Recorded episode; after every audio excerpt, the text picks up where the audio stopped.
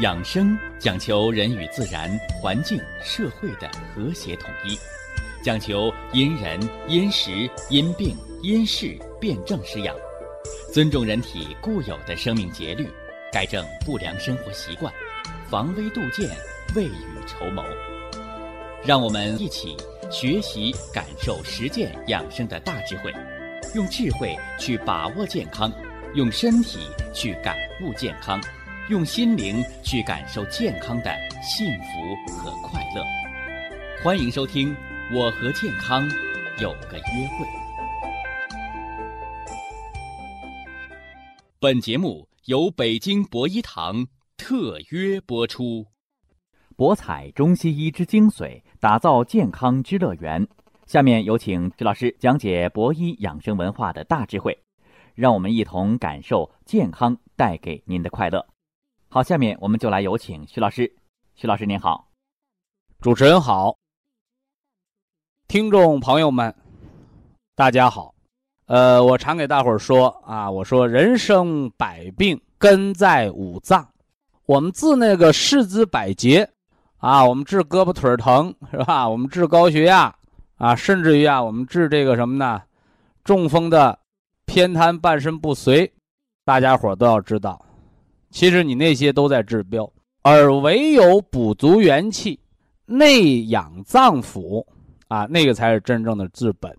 今儿呢，要给大家说说，是吧？新的脏腑能量的补充，心脏、肺脏、脾脏啊、肾脏和肝脏啊，说说五脏的脏腑能量。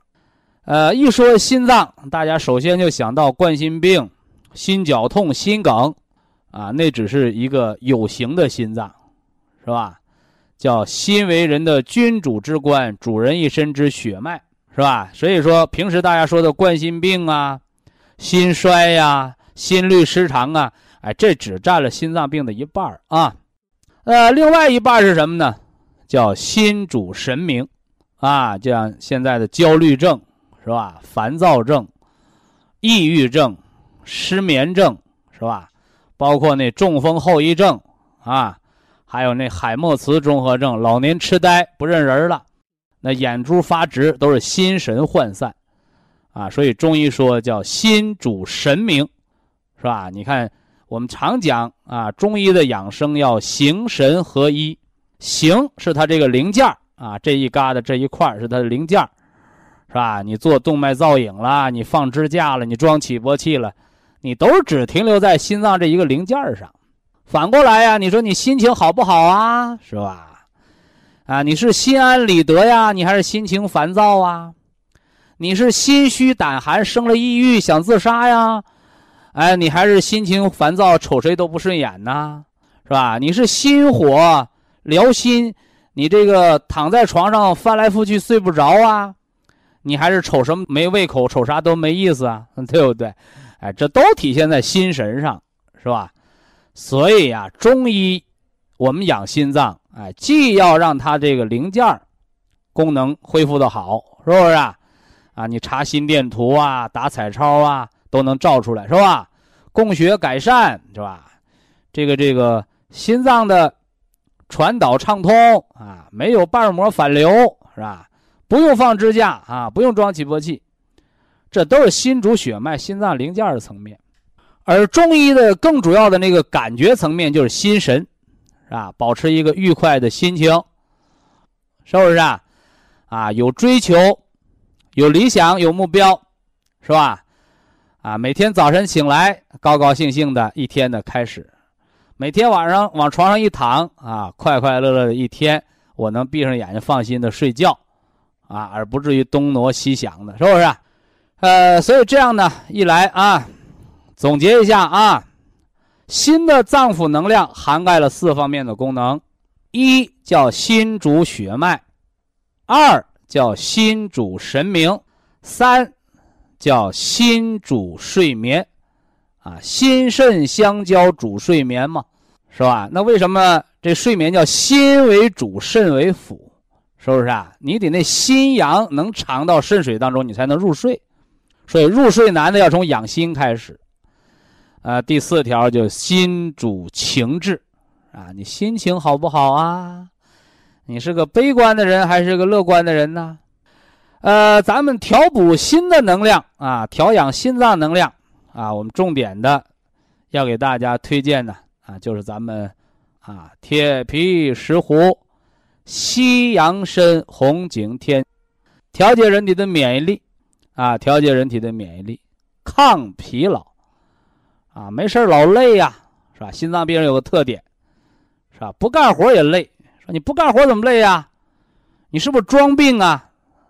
我告诉你啊，不干活也累的人，有可能是装病。如果他没装，那就是心脏病啊，真的有病，是不是啊？所以这是推荐大家吃的铁皮石斛，啊，西洋参、红景天。已经感觉到力不从心，浑身没劲儿，是吧？咱们从心的心脏的脏腑能量来说啊，这四条来说啊，心主血脉，你已经有心衰了。啊，什么叫心衰？啊，我给大家曾经重点列举过心脏不好的十条表现，是吧？心脏不好的十条表现啊，口唇青紫，是吧？啊，这个舌边有牙印儿，舌头底下有大紫血泡，是吧？而且呢，双下肢浮肿，走路的时候呢，腿发沉，胳膊发胀。啊，这已经到了二度心衰的阶段了，是吧？啊，失眠这儿啊，情志这儿都一个道理啊。这是心脏的脏腑能量养心神，吃铁皮石斛、西洋参、红景天。心为君主之官，兵熊熊一个，是吧？将熊熊一窝，啊，百病皆由气生，百病皆由心起，所以心气一动。是健康，心气一瘀，百病皆伤。以下是广告时间。博一堂温馨提示：保健品只能起到保健作用，辅助调养；保健品不能代替药物，药物不能当做保健品长期误服。我们重点的给大家介绍了心脏的脏腑。能量啊，心为人的君主之官，主人一身之血脉，又主着人的神明，所以心脑血管病不要光治脑，还要全面的来调节我们的心神。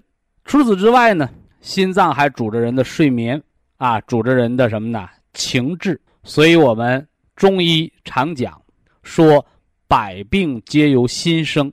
我给大家伙也反复的在强调。饥一顿饱一顿叫吃出来的病，干活不要命叫累出来的病。此外呢，人老爱生气，人不愿意与外界交流，包括人的喜、怒、悲、思、忧、恐、惊，七情过度都会让人的脏腑受损，让人得上疾病。而这七情皆由心神所主啊！你看。这叫心为君主之官，五脏各藏其神，而心神为主。哎，这是我们养心神，既要养好心脑血管的血脉畅通，又要养好睡眠，让心脏调好五脏之神，养好五脏的情志调达。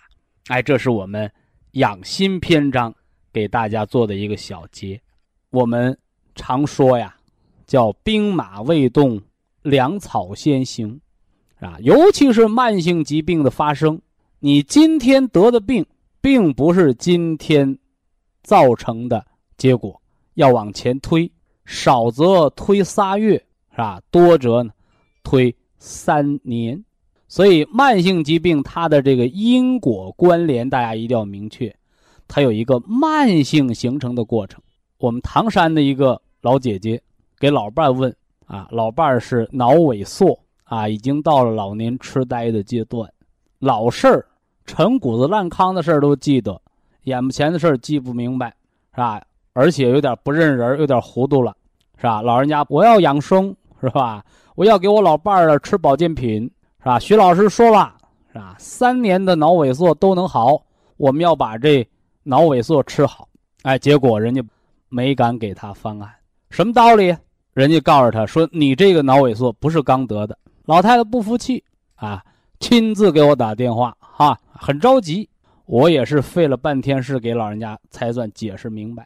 人呐，脑萎缩没有任何感觉，但是医院的 CT 查出来了，请问这是刚得的吗？非也。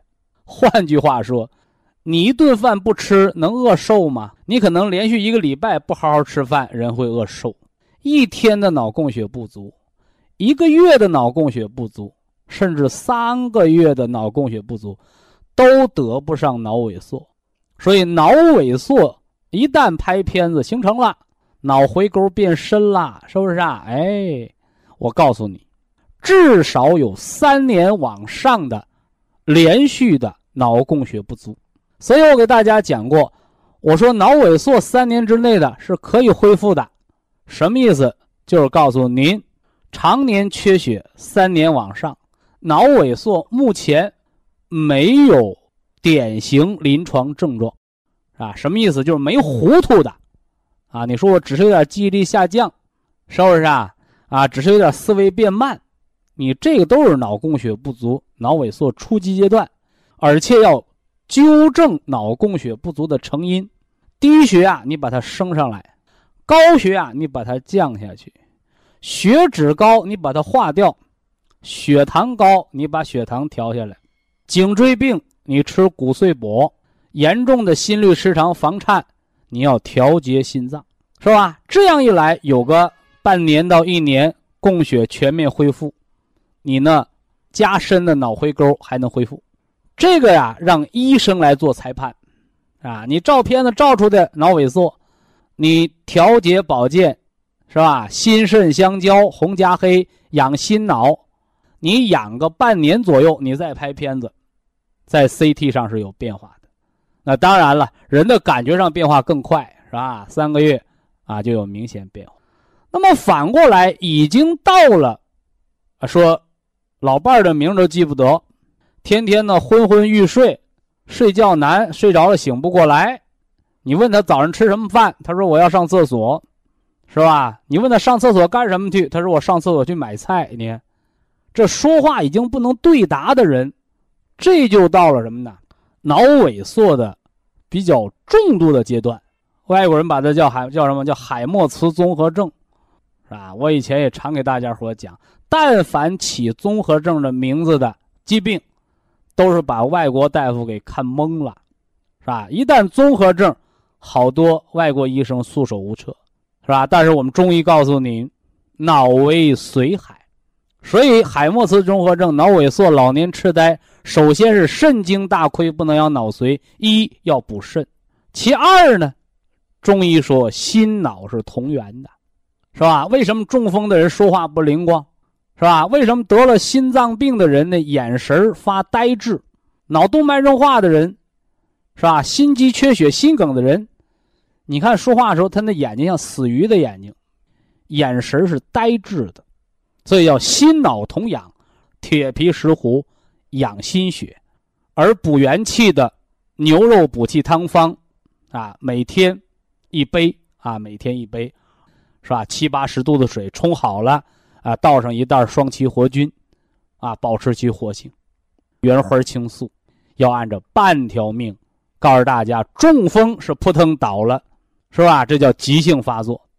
而脑萎缩、老年痴呆、海默茨综合症，这叫慢刀子杀人，是吧？你看他没有中风那倒得快，突然间嘴歪了，突然间偏瘫了。但是我告诉你，越是这个慢性的老年痴呆、脑萎缩，它反而比那中风、急性病恢复的还难。哎，所以叫慢性中风。老话说，中风都是急性发作。啊，如被风吹到一样突然，而这个什么脑萎缩、老年痴呆、海默茨，这都是慢慢的慢刀子杀人，隐形杀手。所以说，你到了我说这第二个阶段了，就是意识有障碍了，是吧？有的人这人格也障碍，好像得了精神病似的，是吧？哎，到这个阶段了，恢复起来很难，是吧？先要维持住现状不加重，是吧？调整个两到三年有所改观，啊，有所改观，从提高睡眠质量，是吧？提高人的交流能力，啊，提高人的这个运动感知能力，啊，这逐渐恢复，啊，这一定要给大家说清楚啊。这是给大家我两三年前讲过啊，我说脑萎缩是可以康复的，记住头三年啊，头三年。而到了什么呢？意识有障碍，认知有障碍，老伴儿认不得，哎，叫糊涂这个阶段，哎，告诉你，提高生命质量，维持现状的基础之上，一定程度上改观。您偏要打破砂锅问到底，到底能好不？告诉你很难，比中风后遗症恢复的难得多，是吧？这是给大家要说的事儿。以下是广告时间。博一堂温馨提示：保健品只能起到保健作用，辅助调养；保健品不能代替药物，药物不能当做保健品长期误服。脾脏作为人的后天之本，一则它主着人一身之气血生化；其二呢，它又主着人体的。水湿运化，啊，水湿运化。其三，主人一身之肉；其四，它主人的情志的思虑，尤其是其五，这叫脾统摄人一身之气血。你像我常给大家伙讲到这个血小板减少性的紫癜，是不是啊？包括女同志的崩症和漏症，崩者血行不止。漏者滴沥不尽，血行经络之外为死血。你包括中风的脑出血，是不是啊？有的人说，人中风了，脑供血不足，都出了血了，怎么还会出现缺血啊？大家伙一定要明确，血行经络之外为死血，啊，离经之血，它是没有生命力的。而五脏六腑当中。是谁保证着气血要在经络内循行，不要出了轨道，不要血行经络之外呢？我们把它叫做脾统血，包括血液方面的一些疾病，像什么缺铁性贫血呀、地中海性贫血呀、再生障碍性贫血、溶血性贫血，是不是啊？甚至有的一些白细胞增多性的一些血液疾病，有诸多病症。被现代医学设为医学难题，而当我们探访古今，是吧？寻医问药，运用中医智慧去了解它的时候，我们才明确哦，原来皆为脾不统血之症。所以在中成药当中的人参归脾丸，养心脾两虚，是吧？脾不统血之症。那么有了这方面的知识，我们就知道为什么中医中药可以异病同疗。表面上是不同的疾病，但是辨证施治，归为一症，归为一个症候，皆为脾不统血的时候，你就可以用人参归脾丸来养这个心脾两虚之症了。所以，这是我们中医的玄妙之处。呃，那今天呢，我们简单的给大家概括的讲，我们重点的知识，还得把它一条一条的，把它嚼碎了、磨细了，啊，便于大家消化吸收。那今天呢，咱们还是从脾脏的第一大功能吧，从脾胃为人体后天之本、气血生化的源泉来说起。脾为脏，胃为腑。是吧？一脏一腑，一里一表，一阴一阳。第一条说脾和胃相表里之间的关系。我们常啊，大家对这个胃是比较了解的啊。你像特别是什么浅表型胃炎啦、糜烂型胃炎、胃溃疡、萎缩性胃炎，是吧？什么胃肠的反流，是不是啊？这大家生活当中不陌生。啊，不陌生。啊，有的人说那就吃药吧，打针吧，手术开刀吧，哎，这些呢都是隔着靴子挠痒，啊，所谓的治标不治本。咱们的养生文化智慧讲求啊，人生百病根在五脏，若想除病，先要改错，就是你这个病能不能治得好，不是药多妙。是不是啊？不是医生的这个手术刀的水平多高，关键是人得病，皆为自作自受。你犯什么样的错，你才会得什么样的病。所以呀，对疾病成因的了解，对脏腑功能的认知，这才是慢性疾病由内而外。彻底康复的关键之所在。那么下来我就说说脾脏和胃的腑，它们之间的关系。什么叫脏腑？脏则藏而不泄。大家一定要知道，人的内脏是干什么的？是来藏精血的。那什么是六腑啊？哎，六腑是通而不藏。嘿，所以六腑是保持畅通的，堵了堵了得病了，啊，堵了得病了，肠梗阻、胃痉挛、胆囊发了炎，是不是啊？膀胱发了炎，为什么发炎？充血水肿、淤血堵了，哎，所以脏腑脏腑一阴一阳，你得各司其职。那么因为时间的篇幅有限，我们不多说，我们就今儿就说好脾和胃，是不是啊？哎，咱先把脾脏说明白了，再告诉大家为什么心脏病要养脾。那么脾胃，它俩是相表里的，一个脏一个腑。那它俩起什么作用？为什么得了胃病要治脾？为什么开胃汤却能健脾？你看，哎，这道理啊。下面大家要在你的健康笔记上写上这句我们祖国中医的至理名言。那至理名言：脾主升，胃主降。升的是什么？升的是清，降的是什么？降的是浊。所以说，大家伙你注意啊！说起这个啊，我们就想起了那个生活当中的那个酿酒，是吧？啊，把粮食啊加上这酒曲子，是吧？发酵，是不是啊？包括蒸馏的时候。拿口大锅煮是吧？蒸馏嘛，哎，你看那个酒气蒸腾，酒气蒸腾，升起来的是清气，遇冷凝结之后就出酒了，这叫升清。那么降浊呢？酿完酒剩那个酒糟，人能吃吗？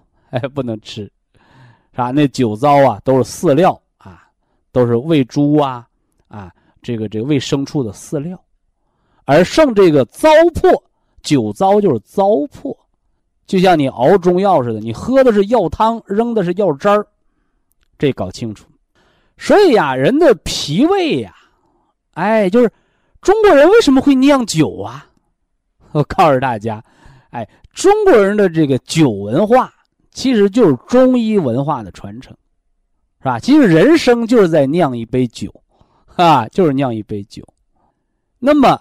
还有，我们再给大家举这个煮这个牛肉补气汤方的例子。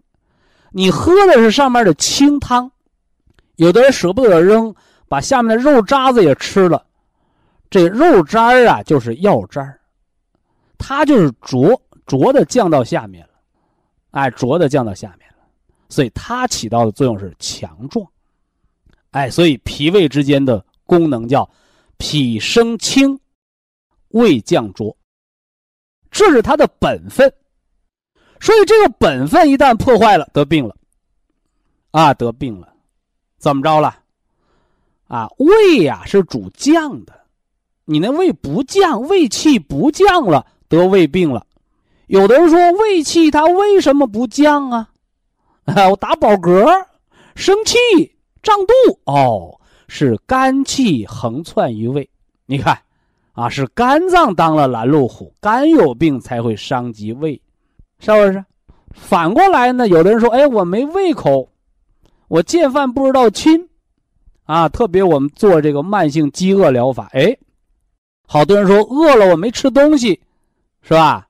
但是我感觉身体很轻松啊。你吃什么呢？你在吃自己，是你的脾，它在运化你体内的水湿。所以人见饭不知道亲，不知道饿的感觉叫没有胃气。而胃气不足的根本是脾阳不足，而脾的阳气不足，不知道饿的根本是肝血不足。所以说你贫血，所以说你低血压。你看，越是这些贫血、低血压的人，往往是什么呢？哎，没胃口，不知道饿，连吃饭的动力都没有。哎，这就是肝湿调打。你的胃肠肌肉没有蠕动能力，胃肠的黏膜腺体没有分泌能力，所以请大家在笔记本上写下今天脾胃的疾病的什么呢？结论：胃主降，胃气不降反逆生的时候，为肝气郁结；脾主升，让人有胃口能运化食物。当你没有胃气，当你的吃饭没感觉，不知道饿的时候，是你干湿调达，啊，干湿调达，你这个锅半路没火了，就煮成夹生饭了。所以，肝气郁结，就会让胃气反逆，肝血不足，就会让脾无生机。这就是五行当中的智慧。以下是广告时间。博一堂温馨提示：保健品只能起到保健作用，辅助调养；保健品不能代替药物，药物不能当做保健品长期误服。人为什么都会得胃病？是吧？我讲过，一则情志失调，啊，二则饮食不节。好多人认为是心情。伤了胃，好多人认为是食物伤了胃，其实啊，非也。啊，我们在脾胃脏腑功能的本能篇章当中，给大家已经做了详实的介绍。什么来着？哈哈，好多人去翻那个健康笔记了啊。五脏六腑各司其职，人可百病不生。那么，当人这五脏六腑它不能干本能工作的时候，是什么原因伤了它呢？哎，人生百病，根在五脏。虚者，什么叫虚啊？哎，虚就是气血不足，干不好本职工作。那什么叫实啊？实不是你功能太好，是别人伤了你，是有病邪入侵，啊，病邪入侵。那么胃是主降的，所以说你像胃下垂，有的人说我得了胃下垂，徐老师你怎么还说我胃不降啊？这个大家伙把它闹清楚啊。胃主降，是胃在蠕动，通过下降的胃气把胃里的食物排到十二指肠，排到小肠去。反过来呢，你得胃下垂了。不是你那个胃呀排空能力太强，而是你那个胃呀排空能力太弱了。所以说你那个胃软塌塌的，跟一个这个中风偏瘫的病人一样，干不了活了。所以胃下垂，不是胃气下降，而是胃气瘫软，胃内的食物排空不了，吃点什么都堵到胃里下不来。而恰恰是因为什么？就是你那个胃肠平滑肌，就是这个肌肉的无力。所以，我们虽然今天讲脾胃病，大家千万不要一根筋，一定要知道五脏之间的辩证施治的机理。所以，胃下垂的朋友记着啊，收音机前胃下垂的朋友，哎，你那个胃瘫软无力怎么办呢？哎，中医说吃补中益气丸，哎，哎，把气补足了，你那个胃才能哎使上劲儿，才不是那么瘫软，才能蠕动有力把它排空。那我们中医运用什么方法呀？啊，除了补中益气丸，我们中医保健用什么办法呀？啊，叫肝主人一身之肌肉，调打。人那个肌肉的力量就是筋，有力量的肉就叫肌，那个肌放松了，软塌塌的就是块肉。哎，所以我们要补养肝血，哎，补养肝血，哎，这是调养肝脾的，胃气不降，胃没有力量。说我不是胃气不降，我没有胃下垂，我是胃疼啊，萎缩性胃炎不是黏膜疼，是肌肉挛缩，啊，用磁疗，哎，一个是药物温经散寒，一个是磁疗。消肿定痛，贴中脘穴，哎，大家伙把它闹明白啊！中脘穴、章门穴、期门穴，加上手腕的内关。如果呀，你有专业的人士，是吧？有专业的医生啊，在后背的脾腧和胃腧上也贴上一对儿，这样才可以调肝气犯胃的。胃痉挛的疼痛，什么叫痉挛？老百姓话，痉挛抽筋儿嘛，是吧？你包括心绞痛，不是拿刀绞，就是心肌血管痉挛抽筋儿了。说筋绞痛五分钟，说你那心脏抽筋儿抽过一个小时，麻烦心梗了，这都是肝气不调达所致。就是大家伙儿一定要明白啊，不能一把钥匙开一把锁。啊，那样的锁头就没什么意义了，所以天底下没有什么万能的钥匙，是吧？所以怎么办呢？叫一把钥匙开一把锁，啊，开一把锁。所以不同的病症要有不同的辩证。什么叫辨？就是区分，哎，区分。啊，什么叫区分？外行看热闹，我们作为内行人。要念着口诀看里边的门道，哎，这是给大家讲了，胃气不降，肝气犯胃，疏肝解郁，是吧？所以说你是情志失调来的萎缩性胃炎，还是吃饱了撑的那个浅表性胃炎，或者是过度焦虑的，那个胃溃疡，在你调理脾胃的时候，不要忘了把肝气的郁结给它打开。哎，希望大家明白这个道理。那么下来呀，我要给大家要说说这个脾，是吧？胃大家都很了解啊，脾脏呢，啊，脾脏是干什么的？我们说叫脾主运化。一说这个运化，运和化可是两个字儿啊，两个字儿。中国人呢说话言简意赅，一字一词，甚至一字。一意运，什么叫运？是吧？运输公司，是不是啊？这个运输的这个轮船，还有这个运输的汽车，哎，运就是运动啊。脾主运化，首先它得让这什么呢？运起来，哎，运起来。那么什么是化呀？什么是化？是吧？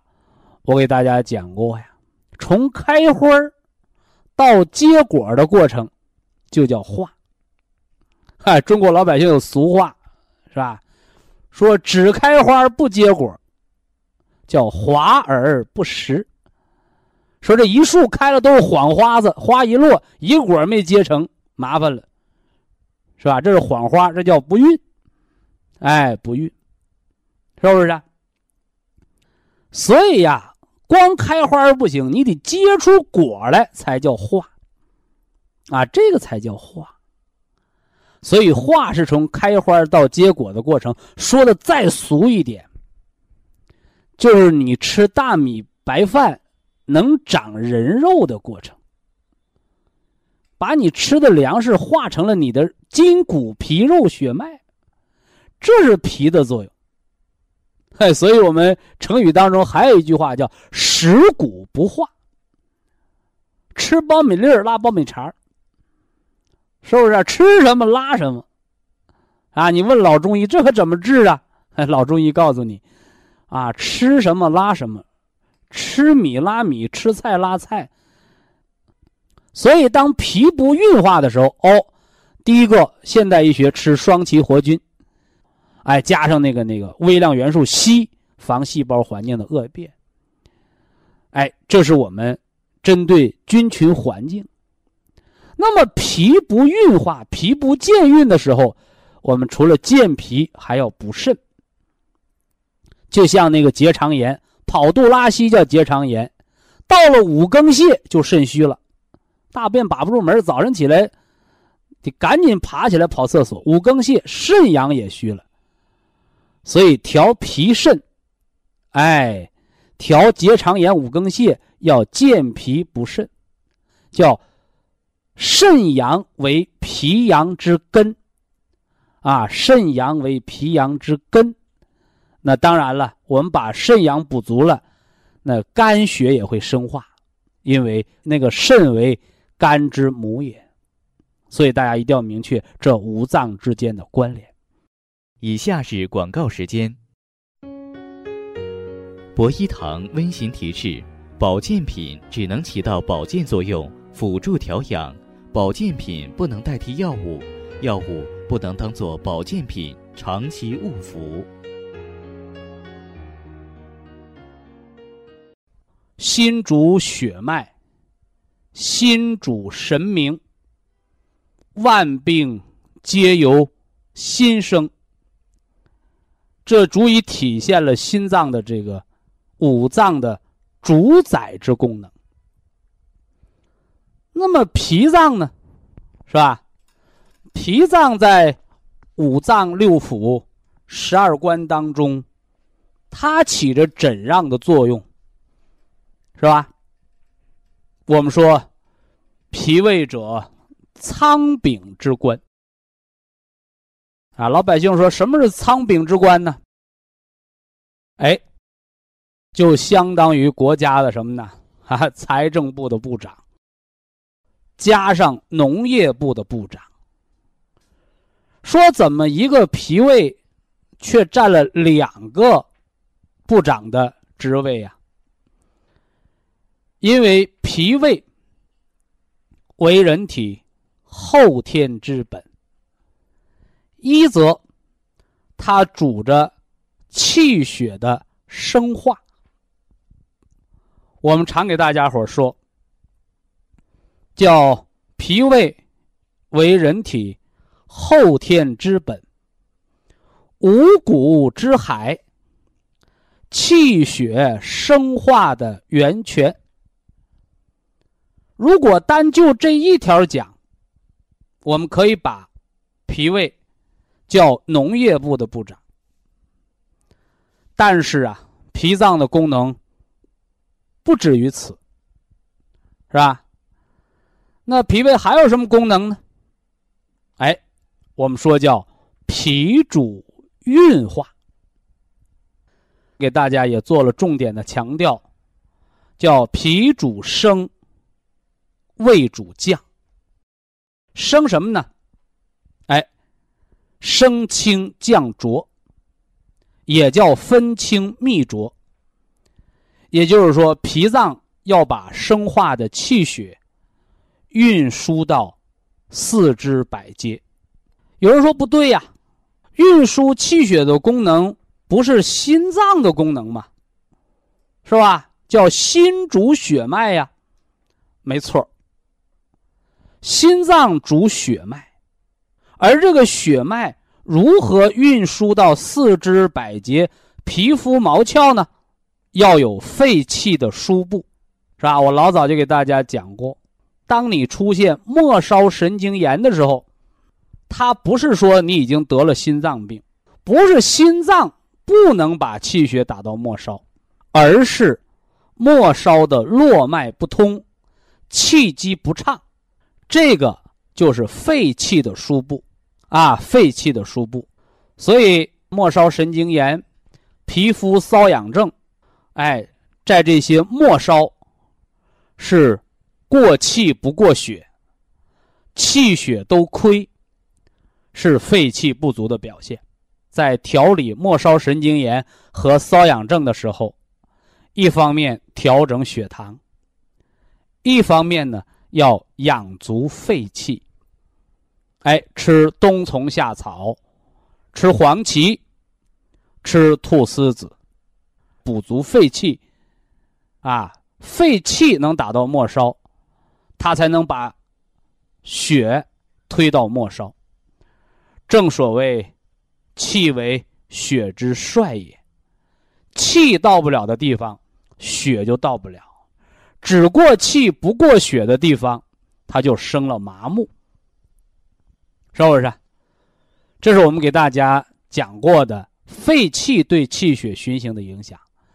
那今天我们又要说说脾运，哎，脾脏的运化对气血运行的影响。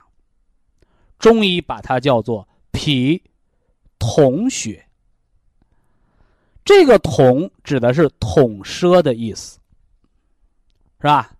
在这儿，我们又要给大家举例说明啊，血小板减少性的紫癜，是吧？临床医生啊认为是过敏，是吧？结果大量的用抗过敏的药，结果给病人搞得免疫力越来越差，是吧？那么反而呢，病情不见好转。那么怎么办呢？哎，寻求中医的帮助，是吧？我们中医呀，看病，他不光看你那个数字儿，他要看产生疾病的本质。血小板减少，人就会出现末梢出血，甚至于淤血，皮肤上出现了出血点。叫紫癜。那么，祖国传统中医文化还要告诉您：有形于内，必形于外。外边你看到皮肤上有红色的出血点，叫紫癜。那么我告诉你，你的胃肠黏膜、你的内脏黏膜上也会有和体表皮肤上一样的出血点。它叫内脏的紫癜，所以呀，在过敏性紫癜严重的时候，到了紫癜肾的阶段，就会出现尿血；在胃肠有出血点的情况下，就会出现便血，是不是？那么为什么会有出血点呢？西医只能用止血的方法，是吧？年轻人还好办。老年人吃了几天止血药，麻烦了，吃出脑梗，吃出血栓了，啊，到头来还得寻求中医来帮忙。那么，祖国中医告诉你啊，心主血脉。首先，出在血脉上的病，一定和心脏和心神是有关的。那么，血脉不是心脏自己单独来掌管。心为君主之官，可是人这个心，心脏，它可绝对不是光杆司令，是不是啊？哎，它有左膀右背呀。那么谁来帮助心脏来主血脉呢？其中一个最重要的帮手就是脾脏。脾脏生化了气血，是不是啊？这叫农业部部长产粮食。不但产粮食，还管你运输，还管你配给，叫脾主运化，而且还给你保驾护航，让血在经络里边流，别流到外边。一旦血离开经络，流到经络以外，就叫离经之血。离经之血就成了死血，就成了淤血。而这个离经之血是不能营养我们身体的。那么中医呢，把这个叫做脾不统血之症。脾的作用是统摄气血的，脾不通血，血就成了离经之血，跑到经络外边去了，成了死血，成了淤血，是吧？离经的血越来越多，麻烦了，形成出血了。啊，你像女同志的崩症。漏症，什么叫崩？崩叫出血不止。什么叫漏？漏叫经血滴沥不尽。那这时候大家都想到了中国的千古名方，哎，人参归脾丸，就是调这个皮肤统血的，对不对？哎，而回过头来呢，啊，我讲过，有的人吃药灵了，他认为是药有效果，其不知药之医病，以毒攻毒，是用药的偏邪之性去掉人的邪气。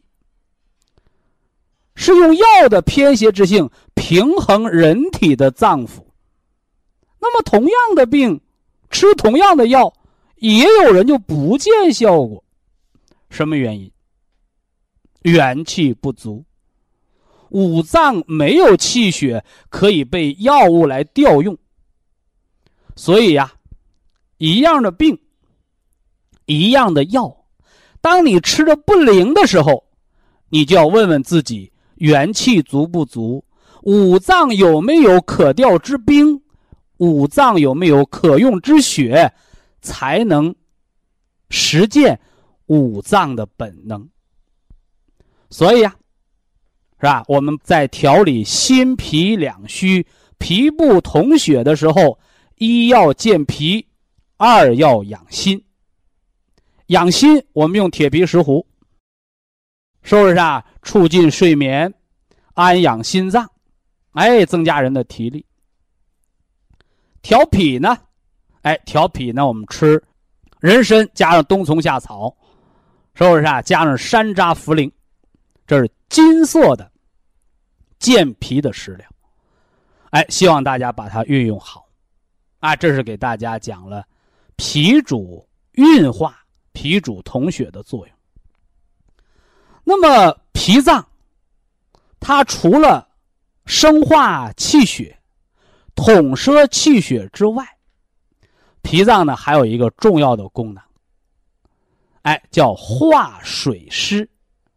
大家伙别忘了啊，脾脏五行属土啊，中国老百姓的俗话说叫“水来土掩”，是不是啊？水来土掩，啊，一旦发洪水，提前筑上堤坝就能防水。反过来，你这堤坝是一盘散沙，就会决口啊！所以那怎么办？在这堤坝上打木桩，是不是啊？这都是救急的方。那么最好的方法就在堤坝上种大树，啊，种大树，因为这树啊，植被呀，可以来固摄这个土。哎，那么中医把这叫什么呢？叫土克木，啊，木土相克。本身呢，表面上看木克土，怎么克？是把它聚拢住。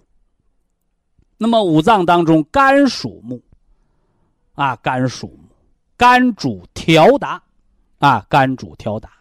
有了肝木对脾土的克制，这脾土就不再是一盘散沙，就能成为防洪的大堤。所以呀，在你单治脾无效的时候，别忘了。对脾进行调克怎么办？哦，要养肝脏。那么脾主水湿，啊，脾主水湿，脾脏的功能好的时候，能主水化湿的时候，人就没有湿疹，人就没有脂肪肝，人就没有囊肿，人就没有积液，是不是？但是当脾脏不能运化水湿的时候，麻烦了。是吧？中医的口诀怎么说的？啊，一切水湿肿满，皆因脾虚而起。非常感谢徐正邦老师的精彩讲解。下面有请打通热线的朋友。这位朋友您好。您好。哎，你好，徐老师，我是保定的。嗯。嗯，我有三个问题想跟你说一下。一个一个的说。一个一个说，我血压低，嗯，高压。高的时候九十，有时候到不了九十，低压六十五十那就得按半条命调了。啊，我吃的拉维，我吃拉普韦吃十二粒。十二粒，没错。啊，你还让我吃什么？你把问题一块说完，咱们看到底哪儿不足，再整体调，行不行？行，哎，血压的都是高的时候九八十多六十，有时候我脑袋呗头蒙脑胀，老是呃睡觉，就是到睡觉还行，都是老是坐白天待着呗，老是胡思乱想。你有多大年纪？才四十二了。怎么得的这个低血压病啊？啊，我这胃还不好，胃胀。第二个问题是胃胀，哎胃成胃胀好几年了，嗯，胃成胃胀好几年了，就是说生气引起来的吧，算是生气引起的。啊，还有吗？呃就是脑袋瓜子老是胡思乱想，头蒙脑胀不起，嗯，不得劲儿，老是胡思乱想。我来跟你说啊，啊，人这个血压有了压力，水有压力，咱们家才能喝自来水儿；对，电有压力，咱们家才能看电视；嗯，水没压了，停水了；电没压了，停电了；人没压了，命就没了。对，嗯所以，活人有血压，死人没有血压。嗯低的时候就休克，高的时候就冲破血管脑出血。嗯健康人的血压应该多少呢？平静的时候，安静状态下，八十一百二三。哦，那什么样的人得低血压呢？一个是吃不好，你气血生化的就不够；啊是休息，二一个是劳累的太多，你气血消耗的量就大。对，车是烧油的，人是烧气血的，知道吧？嗯。第三一个叫睡不好，啊睡不好啊，睡觉是气血调和，你睡不好叫气血内耗。啊。干活消耗气血吧，人发脾气、忧虑、睡不着觉，也消耗气血，嗯。这叫气血的内耗之症。那么这三条是导致低血压的关键，有一条就够了，两条、嗯三条我都有，那低血压相对就比较严重。嗯你的低血压，刚才说了，第一个，只要血压达不到一百，我说的是那个高压收缩压啊，嗯嗯嗯你就保持十二粒普生康哦吃的拉普维啊，三代蓝莓嘛。啊对你什么时候血压超过一百，一个月往上了？你说我这一个月有二十天都是一百往上，是吧？嗯你就可以把蓝莓普生康减到九粒了。啊这个低于一百的时候，辅酶 Q 十叫细胞活化酶，啊我买了这个我买了这个了这个是营养你神经的，哦让我吃几粒啊尤其是营养心脏和脑的神经。哦所以什么失眠的呀、烦躁的呀、焦虑的呀、心慌的呀，辅酶 Q 十不但咱们保健品里有，医院也有，啊明白吗？医院大夫开的药里边也有辅酶 Q 十，知道吧？啊一种是药的，一种是什么呢？保健品的，但啊但用的料药那个量可能比较大，用多了是有毒副作用的。嗯我们要求你这个情况的保健量，你吃四粒儿，啊什么时候吃四粒了？早晚各两粒。哦，他们嗯博益汤让我吃的，保定博益汤让我吃的，中午让我吃两粒，吃的量少是吧？早晚各两粒。行，饭前是吧？哎，哎，你什么时候呢？能控制自己情绪了，啊？不怎么胡思乱想了，哎哎你到那个时候，就只中午吃两粒，哎，早晚咱们就可以不吃，明白吗？行行行，哎就是你睡不着，你焦虑，你烦躁，你就保持啊四粒，哎因为叫辅酶细胞活化酶是营养调节神经自律性的，啊这是第二样啊。嗯第三样，吃微量元素硒，石头的石加个东南西北的西，哦硒酵母咀嚼片，你吃两到三粒。说这是干什么的呢？这个是补微量元素、促排毒的。你老哦低血压、老忧虑，体内就有内毒蓄积了。哦。硒酵母咀嚼片，尤其是你低血压，你甲状腺容易出问题。哎，这个硒可以预防甲状腺的问题啊，哦，硒咀嚼片哎，防大脖子病的。哎说直接点得了啊，啊哎，地方性啊甲状腺肿都吃这东西啊。啊呃，此外呢，冬虫夏草这儿，你吃早晨两包绿的，绿色的鲜参虫草颗粒，早晨吃两包啊，搁温水冲着吃啊。哦这是干什么呢？这养肝的，哦养肝，你那个血压就能上来，眼睛就亮啊。哦，晚上吃两包金的，我这金色唐宁。我今天我中午让我吃的，他们那要不你说，我不说了。啊，要不问问你，给我我什么时候让我吃好？我说给老早晨吃绿的，晚上吃金的。行行，哎金色是健脾化湿的，啊，调你那脾胃的啊。行，说问问老师，我说这么吃就够用了。哎，另外呢再补一句话：嗯这早晨吃、中午吃、晚上吃，哎，具体在哪块儿吃，没大差别。哦差别在哪儿？形成规律。哦你说我就想中午吃，那你就盯住了中午吃，你别今儿中午吃，明儿早吃，大后儿晚吃，你哦体内的保健品的血药浓度它就不一样了。哦，行，规律化服用。哎，那小孩儿他定时定点吃饭，他长个儿呢。那嗯有一顿没一顿的，他是不是营养不良啊？嗯咱们吃保健品不就是吃里边的营养物质吗？哦是不是啊？哦，哎，徐老师，我还吃那降肾胶囊，还有必要吃呗？降你有肝损害吗？没有？我查了一个那个，呃，叫做转氨酶高不高？呃，转氨酶十七才。那不高，你吃它干啥？他说让我什么输，呃，我不是姜姜黄胶囊，姜黄胶囊给谁吃的啊？转氨酶高的，化学性、病毒性肝损害的，在医院放疗、化疗的，你那个不叫肝损害，你那个叫肝血亏。哦，我这我这被你家里边要是有谁喝大酒、吃西药的，你把那姜黄胶囊给他吃，你甭吃啊。徐老师，我还得问一下，我这还有寒病，我身上还有寒病，我怕那个着寒了，这身上。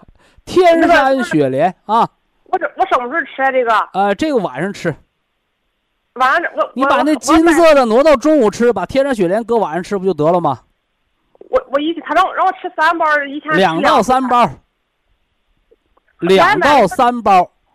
哎，你要只是怕冷，比别人多加一件衣服，你就吃两包。啊你瞅着大伏天都穿棉袄棉裤了，这刚入秋你就穿上穿上那个棉毛衫了，哦你比别人穿多两件衣服，那你就吃三包呗。啊，我都是都是这会儿都都穿秋衣秋裤了，这会儿。啊那你吃三包月子，老，三包啊我这月子。痨的毛病也能调好是吧？你说什么？我这月子老的毛病也能调好是吧？流产产后风湿好的慢，哦产后风湿，你错过了最好的时候了。啊啥意思呢？伏天。原来老话说说月子里做的病，再生个孩子就能好，那啊！谁能保证不再生孩再生个孩子不加重啊？对所以什么时候能好呢？过伏天，哦，过伏的时候，冬病夏治的时候，你加强调，一个伏天好一半儿。行那现在伏天过去了，你秋天的原则它不加重，你就得了呗。嗯那明年伏天你抓紧把它调好，不就得了吗？啊行月子病难除根儿啊，可要知道啊。啊，哎，行了，徐老师。希望您早日康复。好，非常感谢徐正邦老师，我们明天同一时间再会。